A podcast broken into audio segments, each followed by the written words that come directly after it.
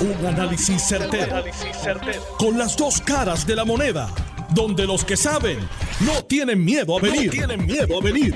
Esto es el podcast de Análisis 630 con Enrique Quique Cruz. 5 y 7 de la tarde de hoy, viernes 27 de mayo del 2022. Tú estás escuchando Análisis 630. Yo soy Enrique Quique Cruz y estoy aquí de lunes a viernes de 5 a 7 en línea telefónica. Tengo al presidente de la Federación de Alcaldes y alcalde de Camuy, Gabriel Hernández. Buenas tardes, Gaby.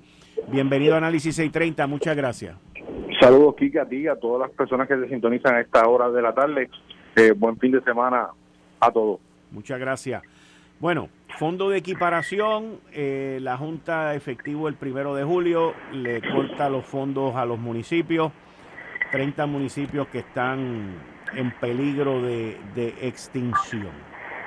¿Qué van a hacer ustedes al respecto? Bueno, Quique, eh, eh, cuando, el cuando el señor gobernador presentó el presupuesto fiscal para este próximo año, eh, año fiscal 2022-2023, incluyó no los 44 millones para el Fondo de Equiparación y los 165 millones para cubrir las aportaciones de ACES eh, que aportan los, los gobiernos municipales ante esa ante esa política pública implementada por el señor gobernador, eh, la Junta de Control Fiscal está rechazando eh, esas medidas del señor gobernador de que se incluyan en el presupuesto. Es importante recalcar, que que el presupuesto del señor gobernador está dentro de los parámetros que estableció la Junta como tope.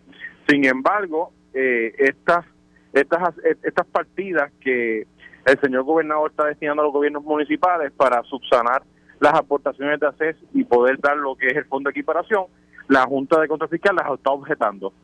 Y realmente no entendemos por qué eh, quieren implementar política pública, que se supone que quien, quien establezca política pública sea el señor gobernador. Ante ese ante esta situación, la, Federación de Alcaldes se reunió ayer y aprobó una resolución en contra de estas medidas de la, de la Junta de Control Fiscal y a petición del señor alcalde de Cataño, se hizo una enmienda a la resolución eh, para hacer una marcha en contra de estas posturas eh, de la Junta Contra el Fiscal. Ahora, esto es algo que se veía venir. Inclusive la Junta de Supervisión Fiscal había tratado o convocado a 10 municipios, eh, supuestamente los mejores 10 que habían, o un selectivo de 10 municipios eh, para entrar en, un diálogo y en, y en trabajo juntos y eso no se dio. Esto fue aproximadamente hace como dos años atrás. Sí, hace como dos años y Camuy fue uno de esos diez municipios, eh, pero cuando ellos vieron la idiosincrasia de lo que es un gobierno municipal, la estructura, cuando se dieron cuenta de que los gobiernos municipales cumplían con, con sus obligaciones, pues ellos entendieron de que realmente no tenían que entrar dentro de lo, lo que era la operación de los gobiernos municipales. Y como usted dice que esto se veía venir, eh, tienes un punto que es correcto, sin embargo, eh, uno lo podía haber esperado si el gobierno de Puerto Rico no hubiese logrado renegociar la deuda, si el gobierno de Puerto Rico no hubiese llegado a un acuerdo con los bonistas, pero ya todo eso ocurrió, ya la ya la deuda fue negociada, se estableció cuánto va a ser el monto que se va a pagar por cada dólar eh, que se había cogido prestado y ya hay una ruta que aprobó la juez Taylor sobre esos asuntos, por, por ende, eh, venir a seguir estrangulando eh, los diferentes entes gubernamentales, los gobiernos municipales, eh, no le veo la lógica a, esa decisión de la Junta de Control Fiscal. Y por eso los alcaldes federados van a estar marchando, protestando en contra de estas decisiones de la Junta y durante la noche de ayer se comunicó conmigo el presidente de la Asociación de Alcaldes que también se va a unir a esta marcha para que sea una sola voz de los 78 municipios eh, en contra de las posturas de la Junta Contra el Fiscal. Ahora, ahora, ¿qué, ¿qué va a pasar aquí entonces? Bueno, nosotros tuvimos una reunión el pasado lunes con el presidente de la Cámara, Rafael Hernández, eh, donde el presidente de la Cámara eh, tiene varias medidas, no son, no son impuestos nuevos, sino son configuraciones de porciones de, los recaudos del gobierno actual donde le podría inyectar eh, recursos a los gobiernos municipales. Pero estas medidas que el señor presidente de la Cámara está evaluando, que nos, nos presentó un borrador de las mismas, conllevan unos meses, eh, seis meses en poder implementarse a la nueva configuración de, de, distribución de de estas medidas y entonces el presidente de la cámara lo que quieren lo que está tratando de comunicarle a la junta contra Fiscal que ya ha tenido ya, ya ha tenido dos reuniones con ellos es de que la eliminación del fondo de equiparación eh, se, se posponga y que sea según vayamos logrando buscar y sustituir esa porción que recibía cada gobierno municipal. Y, a esos fines es que va el presidente de la Cámara en cuestión del fondo de equiparación. En cuestión del fondo de las aportaciones a CES, eh, Quique, es bien importante señalar que quien decidió darle un plan médico a, a todos los ciudadanos americanos fue el gobierno, en Puerto Rico fue el gobierno central. Esa es una política pública del gobierno central. Entonces nos están imponiendo a nosotros los municipios una porción de esa carga que realmente no fue a petición de los gobiernos municipales, no fue por legislación de los gobiernos municipales, sino del Estado. Y el Estado, ahora mismo nosotros estamos aportando 165 millones. El municipio de Cataño, con 20 mil habitantes, aporta 3 millones a, a, la, tarjeta de salud. Ahora. Más tiene su CDT allí. es algo que no tiene sentido. ¿Y, y por qué? ¿Y por qué se le sigue cargando a los municipios por, por esta parte de la tarjeta de salud cuando el gobierno federal ha estado cubriendo eso? Bueno, definitivamente, y eso por eso fue que la pasada administración, ¿verdad? Cámara, Senado, eh, legislación legislación del, pasado presidente del Senado, Tomás Rivera Chat, se aprobó la ley 29 y cuando fue ante la juez, la juez la declaró nula porque el gobierno no pudo, en aquel momento cuando miramos la opinión eh, de la juez, que el gobierno no pudo determinar cómo iba a subsanar eh, esa pérdida de ingresos que iban a estar aportando los municipios. No fue que no estaban de acuerdo, la juez lo que dijo fue, eh, la legislación está, se convirtió en una ley, pero ¿cómo ustedes van a sustituir este fondo? Y el gobierno de aquel momento no supo, eh, no pudo determinar de cómo se iban a sustituir esos recaudos. Y eso es lo que nosotros hemos dicho desde el primer día. la reforma de salud de Puerto Rico es un asunto del gobierno estatal nunca debió haber estado esa responsabilidad en manos de los gobiernos municipales. Yo, yo de verdad que no, dentro de todo lo propuesto, no veo soluciones inmediatas, primero que nada, y no veo soluciones permanentes, porque lo que Tatito está proponiendo eh, está acompañado de unos estimados certificados que se puedan presentar ante la Junta de Supervisión eh, Fiscal? Eh, no, él nos trajo, él nos trajo varios, varios escenarios de diferentes medidas. Eh, nosotros ahora mismo, junto con el equipo de la Junta de CRIM, el alcalde federado y el presidente, el alcalde de Orocovi, estamos analizando todos, todas sus proyecciones para entonces la próxima semana poder discutirlas con el presidente de la Cámara y, y las que nosotros entendemos que son producentes y que están y que pueden traer los recaudos que son necesarios sin afectar el bolsillo de cualquier consumidor, eh, vamos a estar a favor. Pero estamos ahora mismo eh, evaluando todas las medidas que nos presentó el presidente de la Cámara. Bueno, vamos a ver. ¿Y qué hay de, de los inventarios en los municipios de propiedades que deberían de estar pagando y no pagan contribuciones de la propiedad? Eso es parte del proyecto 827 del presidente de la Cámara.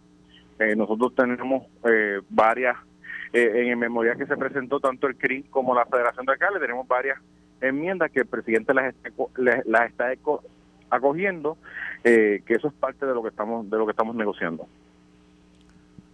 Bueno, pues vamos a ver. Muchas gracias, alcalde. Gracias a ti, Quique, gracias a ti por la oportunidad. Bien, ahí ustedes escucharon al presidente de la Federación de Alcaldes, Gabriel Hernández, alcalde de Camuy. Eh, Tatito Hernández radicó un proyecto para que todos los puertorriqueños tengamos el mismo beneficio reconocido que lo que tienen lo de la ley 2022, 22 específicamente. Yo no sé de dónde va a salir ese dinero, yo no sé cómo va a pasar eso con la cantidad de gente que hay aquí. Y, y, no creo, en mi opinión, mi humilde opinión, no creo que la Junta de Supervisión Fiscal vaya a, avalar algo como eso. La parte que yo honestamente no me hace sentido es por qué los municipios siguen pagando una aportación por el plan, por la tarjeta de salud, cuando el gobierno federal está cubriendo por eso. Y, esa es la parte que, que no me cuadra en toda esta ecuación, pero ese no es el número completo del fondo de equiparación. Eso subsanaría algo, pero no del todo. Lo que sí es que estamos encaminados a que 30 municipios, efectivo el primero de julio, pues van a tener una crisis de frente y deberían desde ahora de ir tomando las medidas de qué es lo que van a hacer, porque por ahora no se vislumbra que vayan a recibir el dinero. Cualquier asignación, cualquier peso, peso, estoy hablando de billete, que se vaya a hacer, tiene que estar aprobado por la Junta de Supervisión Fiscal, porque todo está atado al plan fiscal. Y el plan fiscal tiene que ver con el presupuesto, tan sencillo como eso. Todavía, vuelvo y repito, no veo soluciones a largo plazo, no veo soluciones que, que le den no solamente alivio al municipio, pero que le den alivio a la clase media, que le den alivio a la gente que trabaja y a la gente que gana dinero en esta isla. El sistema de impuestos en esta isla es confiscatorio, es, una cosa bárbara, pero bárbara, bárbara, bárbara. Así que vamos a ver en qué termina esto, porque la crisis está planteada. Eso no, no hay de otra. Miren, sobre el tema de estos 19 niñitos que fueron asesinados por este joven de 17 años en, de Texas. Eso queda cerca de San Antonio, Texas.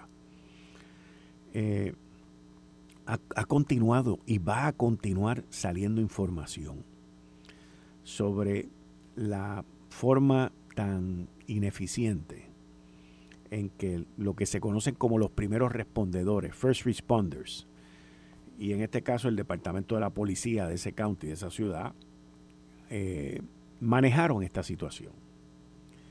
Ayer y antes de ayer los padres están reclamando y según han ido reclamando y elevando su reclamo, va saliendo más información de lo mal que la policía manejó esto. Estuvieron esperando cuarenta y pico de minutos a que apareciera un conserje con una llave maestra para abrir la puerta.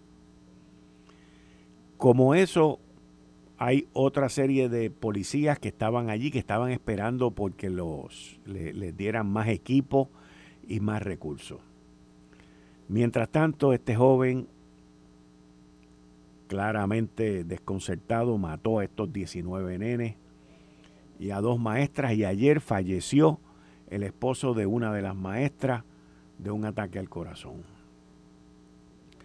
Y de seguro que esto va a cambiar los protocolos de la manera como esto se está manejando o se ha manejado hasta ahora, pero principalmente cómo se manejó ahí, porque yo creo que no siguieron ningún tipo de protocolo. Este joven estuvo tiempo dando vueltas, estuvo tiempo disparando, estuvo tiempo de hacerlo todo y yo entiendo que se pudo haber evitado, pero los detalles y la investigación que se va a hacer sobre esto va a aflorar, va a arrojar, va a esclarecer minuto a minuto qué fue lo que ocurrió y qué se pudo haber evitado y qué no se pudo haber evitado.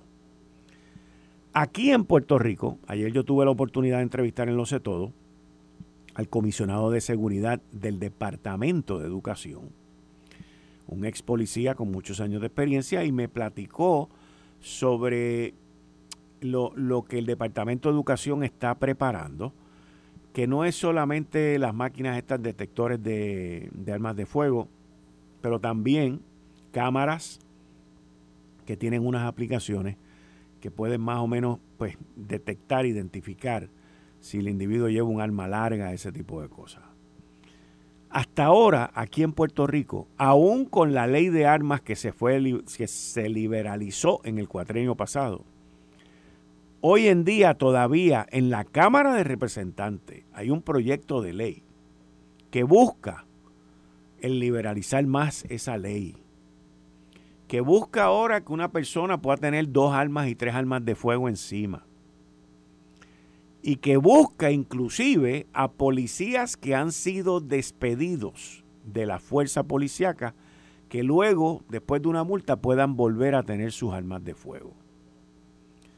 Yo estoy esperando, estoy esperando a que la Cámara de Representantes del Partido Popular digan que no van a considerar ese proyecto, que lo van a echar a un zafacón. No por lo que pasó en Uvalde, Texas, es porque sería lo correcto. Pero uno tiene que ser paciente ante la negligencia de otros. Y vamos a ver cómo la Cámara de Representantes y el Senado también van a responder a ese proyecto y no van a esperar a dentro de aquí un año o dos o luego de las elecciones venir y aprobar estas cositas cuando están de camino. El representante de, de una de las, de las organizaciones que representan a la gente que, tienen armas de fuego eh, y que está empujando esto, dijo, y salió en el periódico El Nuevo Día, que él tenía los votos para esa aprobación, que la está manejando la comisión de Nalmito. Y cuando una persona del sector privado se tira un comentario como ese, que yo tengo los votos, es porque se siente confiado del compromiso que varios representantes han hecho para aprobar ese proyecto. Así que vamos a ver qué van a hacer, porque hasta ahora lo que están haciendo es que lo tienen engavetado y lo tienen guardado para que mantenga, para que se mantenga vivo. Y agarrar un momento desprovisto y venir a probarlo. Nosotros estaremos al pendiente con eso, porque la situación en nuestra isla no está como ellos dicen. Ah, no, porque es que yo debo de tener más armas para yo protegerme contra los criminales, que los criminales pueden tener armas y nosotros no. Eso, esa, eso, eso, eso es una explicación tan y tan y tan vana y tan fatula que solo su peinador lo sabe. Vamos a ver en qué termina esto. En qué termina esto porque no pinta bien. Miren, miren el caso de este joven de 17 años que lo mataron en Manatí. Tenía un chaleco a prueba de bala. ¿Por qué usted se pone un chaleco a prueba de bala cuando sale a las 4 de la mañana de su casa con un, paso de, con un vaso de conflate? porque usted tiene miedo de que lo vayan a matar, no es de otra, pero que así un joven de 17 años con un chaleco a prueba de bala, esa es la primera pregunta que nos tenemos que hacer. ¿Dónde lo consiguió? ¿Dónde lo compró? ¿Cómo lo obtuvo? Y el otro jovencito en Guayanilla, de 16 años, que va a entrar a la escuela ayer y la policía de seguridad, la, gente de seguridad privada, no lo deja entrar porque no tiene el uniforme, no tiene el uniforme, no lo deja entrar y el individuo dice que en la escuela son unos ridículos, que él le gustaría venir y hacer una masacre. Y con mucha probabilidad lo hizo dentro de su inmadurez, idiotez y, expresiones vanas. Pero no estamos para chistes y mucho menos para comentarios como ese. Usted no se puede meter en un cine y decir fuego. Usted no se puede montar en un avión y decir que tiene una bomba. Y usted no puede ir a una escuela y decir que le gustaría volver a hacer una masacre. Ni tan siquiera en son de broma. Y qué bueno que la oficial de seguridad hizo lo que hizo, hizo lo correcto. Y la empresa la apoyó, la llevó a la corte y le encontraron una falta al menor y lo pusieron bajo custodia de su madre. Y yo espero que en ese entorno escolar los otros padres, inclusive la misma madre del jovencito de 16 años, no miren a ese oficial de seguridad privada como la mala, como la que creó este lío, como que ella no debió haber hecho eso, porque así es como ocurren las cosas en esta isla.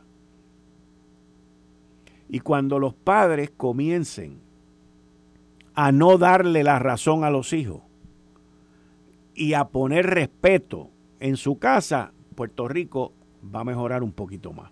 Mientras tanto, no. Ahorita les dije que, que les quería hablar sobre varias organizaciones en comunidades aquí en Puerto Rico que se están quejando por, porque las personas de la ley 22 o ley 20 están comprando propiedades y los están desplazando. Los, los valores de las propiedades en Puerto Rico hacía más de 20 o 30 años. Es más, yo creo que nunca antes habían visto los valores que, que se están dando en esta isla. Lo cual significa que muchos puertorriqueños y puertorriqueñas se han ganado un billete. Un billete vendiendo sus propiedades.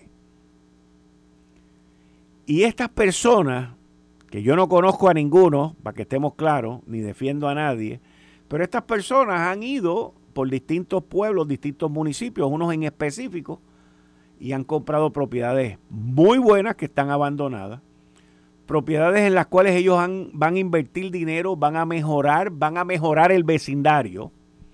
Pero aquí hay una cuestión política debajo de la mesa. Y lo que en los 60, los 70 y en los 80 se oía como Yankee Go Home, pues ahora es que nos están desplazando. Aquí hay una hay un discurso de victimación brutal, brutal. Pero aquí hay mucha gente local haciendo billetes. Aquí hay mucha gente local que se ha ganado un buen billete vendiendo sus propiedades. Y usted no los oye, yo no los quiero oír tampoco. Pero aquí ha habido mucho puertorriqueño que ha salido bien, pero estoy diciendo que bien de verdad. Entonces, por una cuestión política, porque esto es puramente ideológico, y esto, para que estemos claros, esto no solamente se está dando aquí, eso está dando en las distintas ciudades grandes en la nación norteamericana, que si me están desplazando, que si me están sacando, esto es todo lo mismo. Igual que las palabras esas raras que se inventan perspectiva de género. Yo nunca había oído eso, nunca había escuchado eso hasta hace como cuatro o cinco años atrás.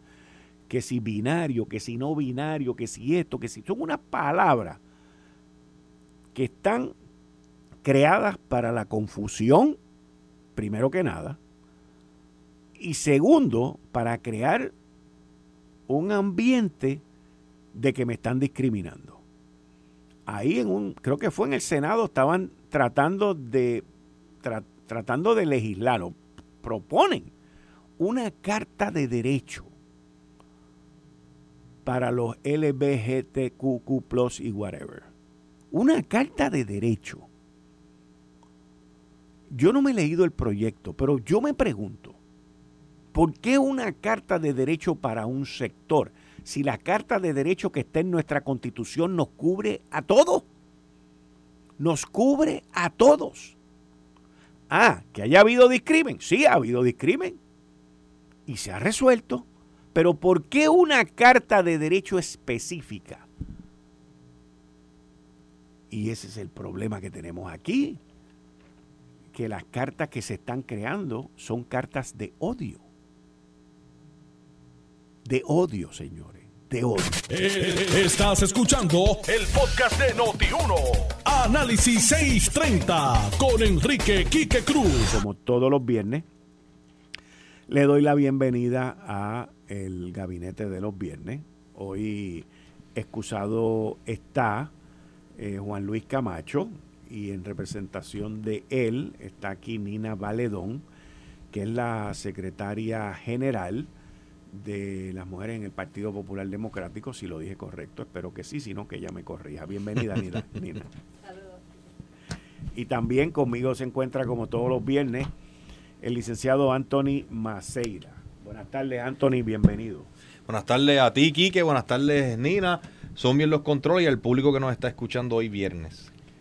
Bueno, eh, y a Jerry, que está por ahí con cafecito, lo veo en el reflejo ahí. Yo estaba, fuera del aire, estaba hablando con Nina sobre, sobre lo del proyecto del estatus. La semana que viene son las visitas que van a hacer aquí. Yo creía que iban a ser vistas públicas, pero lo que van a hacer son unas visitas privadas, eh, donde se van a reunir con todos los distintos sectores. Y me imagino que se van a reunir dentro de esos sectores con los líderes del Partido Popular Democrático, eh, que van con la lucha de que dejaron al Estado Libre Asociado fuera de, la fórmula. Eh, Por eso van los líderes que quieren el Estado Libre Asociado, no van los líderes que están contentos con. Me imagino que irán los dos. Pero también me imagino que irán separados. porque juntos no van a estar, o sea. Pero, Nina, ¿cómo, cómo tú ves eh, ese, ese proyecto y el haber dejado a Lela fuera? Yo creo que ha sido muy desacertado. Eh, cualquier proyecto de ley que deje afuera el Estado Libre Asociado es un proyecto que desde el principio lastima su legitimidad y va a tener el efecto de que haya gente que no va a participar, de que haya gente que quiera boicotearlo, de que no sea un proceso realmente democrático, que no sea un proceso de autodeterminación representativo de todas las opiniones y todas las aspiraciones del pueblo puertorriqueño. En ese sentido, me parece muy triste eh, que cualquier facción eh, o, cualquier grupo eh, ideológico en Puerto Rico pueda reclamar una victoria sobre un proceso que lastimaría los derechos democráticos de parte sustancial del electorado puertorriqueño. Mira, yo, yo tengo una, te que hacer otra pregunta sobre eso. Porque obviamente pues yo soy estadista, pero yo no, no es que ignore eh, las posturas o, no respete las posturas de, otras personas, pero yo, yo personalmente, vamos, mira, yo a mí me hago una pregunta. ¿Existe hoy el ELA? Yo me hago esa pregunta y yo me la contesto, te estoy hablando ahora de mí, y yo me la contesto y yo me digo que no existe. Te voy a explicar mi razonamiento sobre eso, que no es político, por lo menos en mi mente. Puede ser que mi mente me esté engañando también, ¿ok? Pero mi razonamiento es el siguiente. El ELA, que es el Estado Libre Asociado, que está basado en una ley aprobada por el Congreso de los Estados Unidos, que esa ley cuando se aprobó por el Congreso, nos las enviaron a nosotros para que nosotros la aprobáramos aquí. Que nosotros, desde el principio que se creó esa ley, que es nuestra constitución, desde el principio fue claro quién era el que tenía el poder, que es el Congreso de los Estados Unidos porque aquí le añadieron unas cosas que si el derecho al trabajo y el derecho a la salud y esto y lo otro, y el Congreso le dijo, no papá, eso no va, enmiéndalo, envíamelo para atrás, que yo lo apruebo y entonces tú lo apruebas. Así que desde el principio de el ELA, el Congreso de los Estados Unidos dejó establecer claramente que estábamos bajo la cláusula territorial de los poderes del Congreso y que ellos son los que mandan. Fantástico, no tengo ningún problema. Se aprueba, se cree el ELA, se celebra el 25 de julio desde 1952. Pero ¿qué ha pasado de allá para acá? Que aquí es donde entra mi parte de que hay unas cosas del ELA que existen, pero hay otras que no existen. ¿Qué le queda al ELA?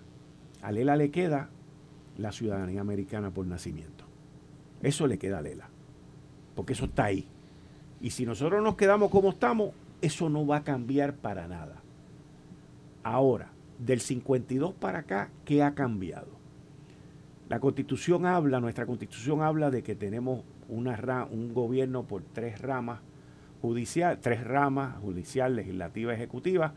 Hoy, hoy, esas tres ramas directamente están bajo el poder de la ley promesa. Esas tres ramas están subyugadas, están al plan fiscal. Tan sencillo como eso. Volvemos a lo mismo, a los poderes del Congreso. O sea que, ese pacto que a nosotros se nos vendió no existe. La libre asociación, como está definida en este proyecto eh, que se anunció la semana pasada, te habla de un pacto y te dice tú vas a tener tu independencia y si quieres la ciudadanía con nosotros, pues mira, lo usual son pactos de 25 años y cada 25 años se renuevan y tú vas a tener esto y tú vas a tener otro. Ese, ese, eso es un pacto de verdad. Lo que, por lo menos lo que se describe ahí. Y lo que otras eh, naciones tienen en pactos con los Estados Unidos. Nosotros tenemos aquí aduana federal. Tenemos, yo no te tengo que explicar estas cosas, tú las sabes. Pero a base de esto que te acabo de explicar, es que yo digo que, en mi opinión, y puedo estar erróneo, que lo único que le queda a Lela es la ciudadanía americana. Todo lo demás ha sido agarrado y controlado por el Congreso de los Estados Unidos, no solamente en decisiones del Tribunal Supremo de los Estados Unidos, que lo acaban de definir ahora de nuevo en Baello, sino también en la ley promesa. Bueno, primero que la, reconstrucción histórica, ese relato histórico que tú haces, eh, difiere un poco ¿verdad? de, eh, de la versión oficial eh, del propio historiador de los Estados Unidos. Eh, aquí para aprobar la constitución de Puerto Rico y para que se aprobara eh, la ley 600 hubo una serie de consultas. La primera consulta fue, de hecho, si el pueblo de Puerto Rico estaba dispuesto a entrar en este proceso. El pueblo de Puerto Rico estuvo de acuerdo. luego se consultó el, texto de la Constitución. Luego se, se, escogieron los delegados de la Asamblea Constituyente, fue por el pueblo de Puerto Rico. Luego de trabajar con el documento de la Constitución, se presentó el documento ante el pueblo de Puerto Rico y el pueblo de Puerto Rico nuevamente lo refrendó. Hubo tres o cuatro ocasiones en que Puerto Rico tuvo la opción de decir que no. Eh, y, en todo momento se afirmó el deseo del pueblo puertorriqueño de crear el Estado Libre Asociado de Puerto Rico. Ahora bien, Estados Unidos hizo unas representaciones no solamente ante el pueblo puertorriqueño, sino también ante la comunidad internacional, eh, de qué era lo que significaba el Estado Libre Asociado. Eh, fue allí a enunciar la postura oficial del gobierno de los Estados Unidos, precisamente el doctor Fernand Hissel, eh, como representante del gobierno de los Estados Unidos, y estableció claramente cuáles eran los ámbitos de acción de este Estado Libre Asociado.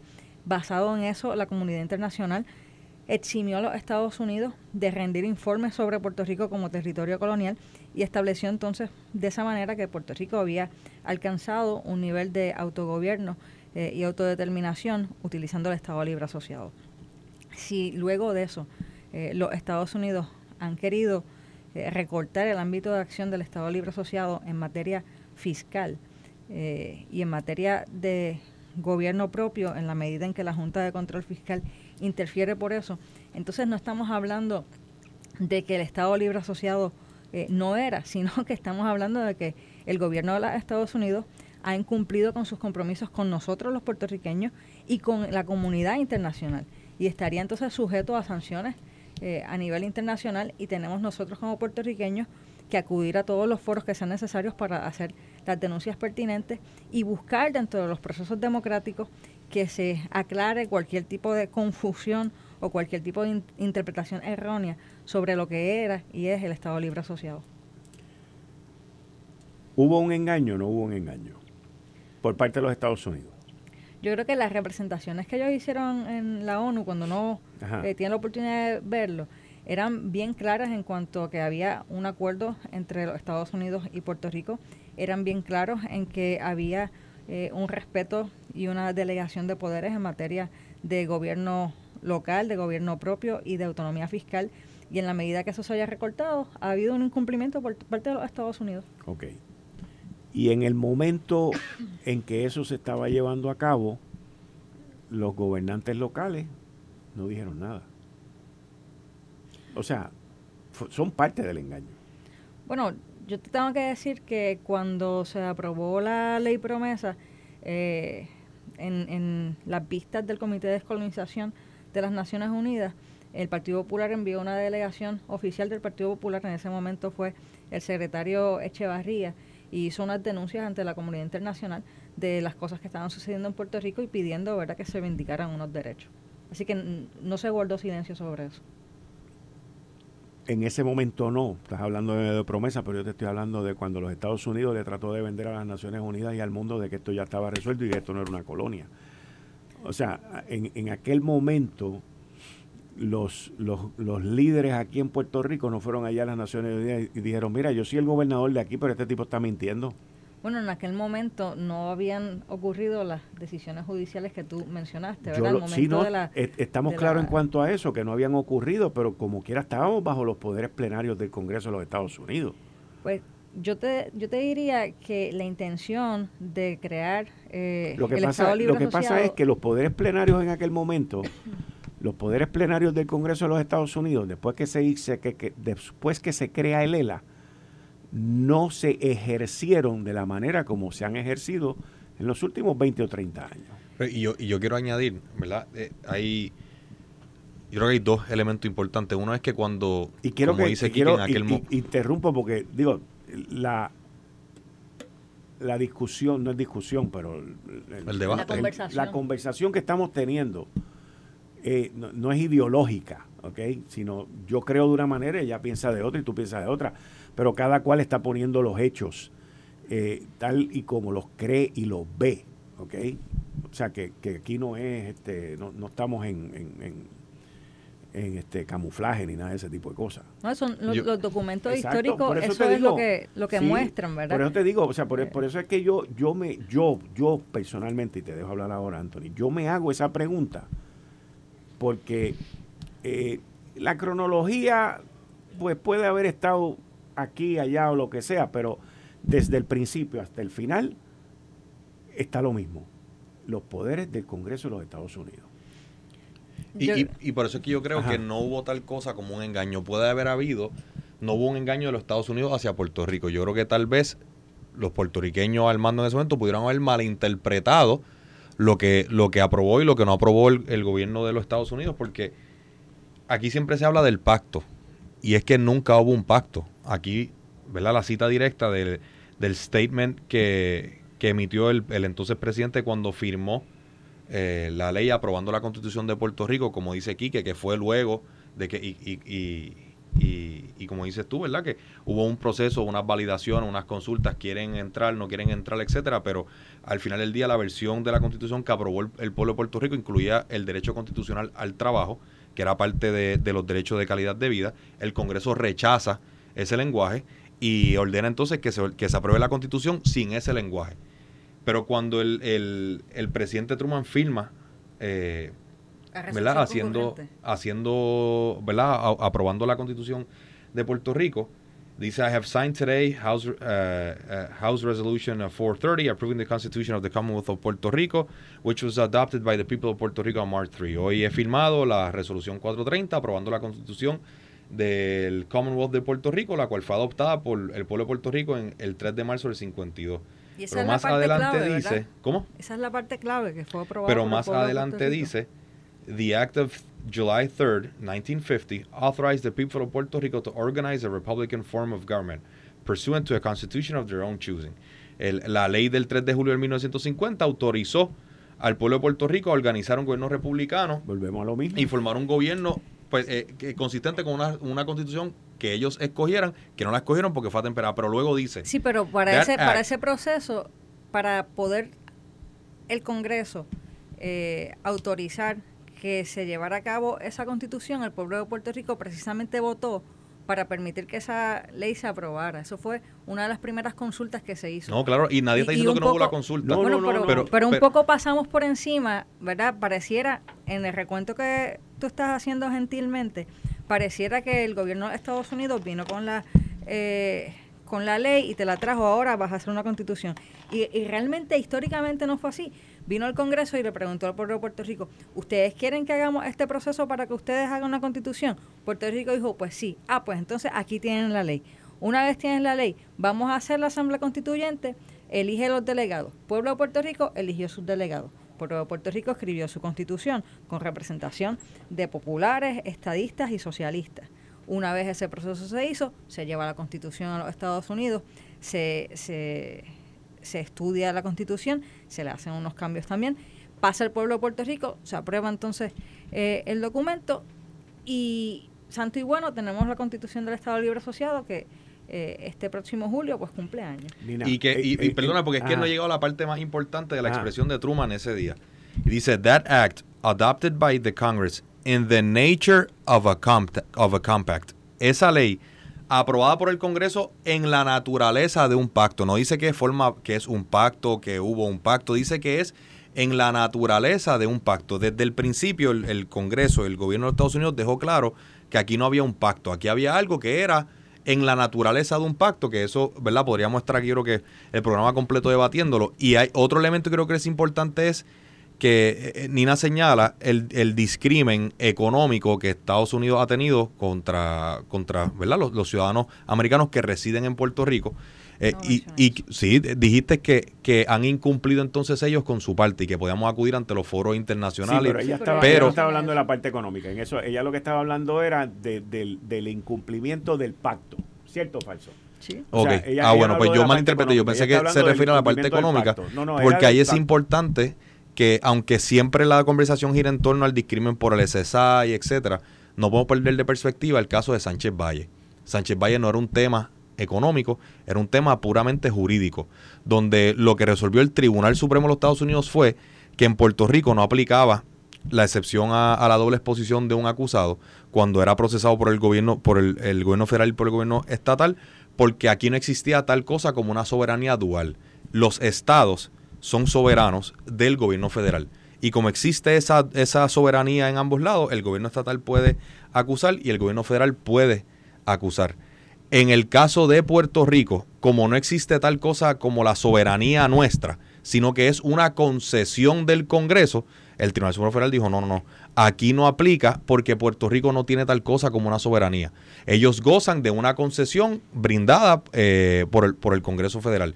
Y ahí es donde yo me remito al comentario inicial que tal vez los hechos fueron, eh, eh, fueron desenvolviéndose eventualmente, pero desde el principio no hubo tal cosa como un pacto.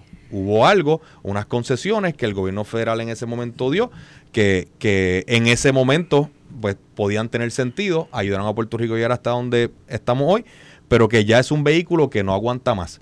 Y por eso es que la representante Nidia Velázquez, que ha sido la, la aliada principal del Partido Popular del Estado Libre Asociado de Puerto Rico, ya dijo basta y no y por eso no se incluyó el Estado Libre Asociado un problema que es para la para la, la, autodeterminación o la, la descolonización final de, de, Puerto Rico. Bueno, primero que todo, eh, cuando el presidente Truman crea su documento en que con el que acompaña la resolución concurrente del Congreso de Estados Unidos y le estampa su firma, eh, no le puedes, ¿verdad?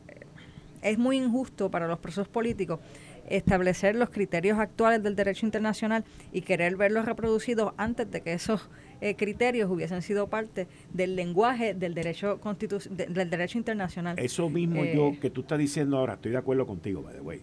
Pero eso mismo lo pienso yo cuando quieren tumbar la estatua de Cristóbal Colón y quieren tumbar la estatua del otro por cosas que esa gente hizo hace 500, 600 años, lo quieren traer al día de hoy y crucificarlos por cosas que vemos hoy que son distintas a como se hacían antes, pero sigue. Sí, el, lenguaje que usó el presidente Truman era el lenguaje que se usaba en ese momento para atender este tipo de procesos.